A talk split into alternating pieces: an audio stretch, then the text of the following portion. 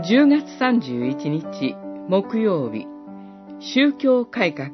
その4神の言葉に聞き従う。ペトロの手紙に一章16節から21節。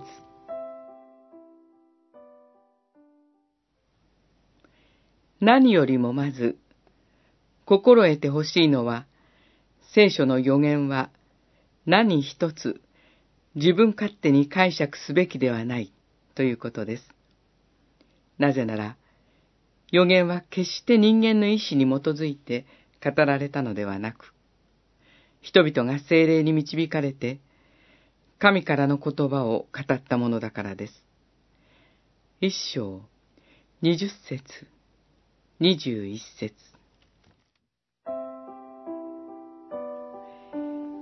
日本キリスト改革派協会の伝統においては、連続公開説教が主流です。これは宗教改革者たちの実践を模範としたものです。説教は神の言葉である聖書を解き明かすがゆえに、神の言葉です。聖書全体は、同一著者なる精霊による一貫性を持ち、どの書物も、どの章も、どの説においても、信仰者たちへのメッセージを持っています。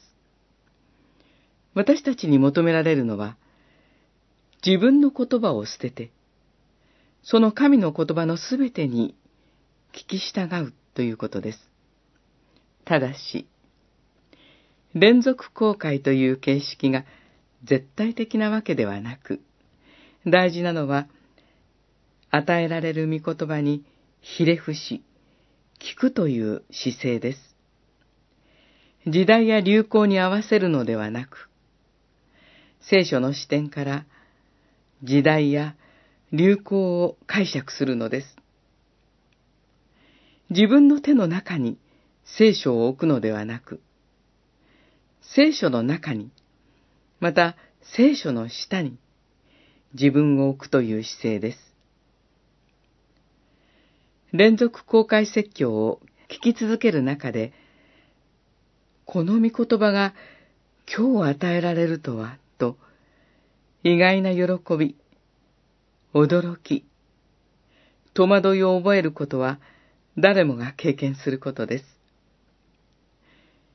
私以上に私を知っておられる神は、私の思いを超えて、私の聞くべき言葉を与えてくださいます。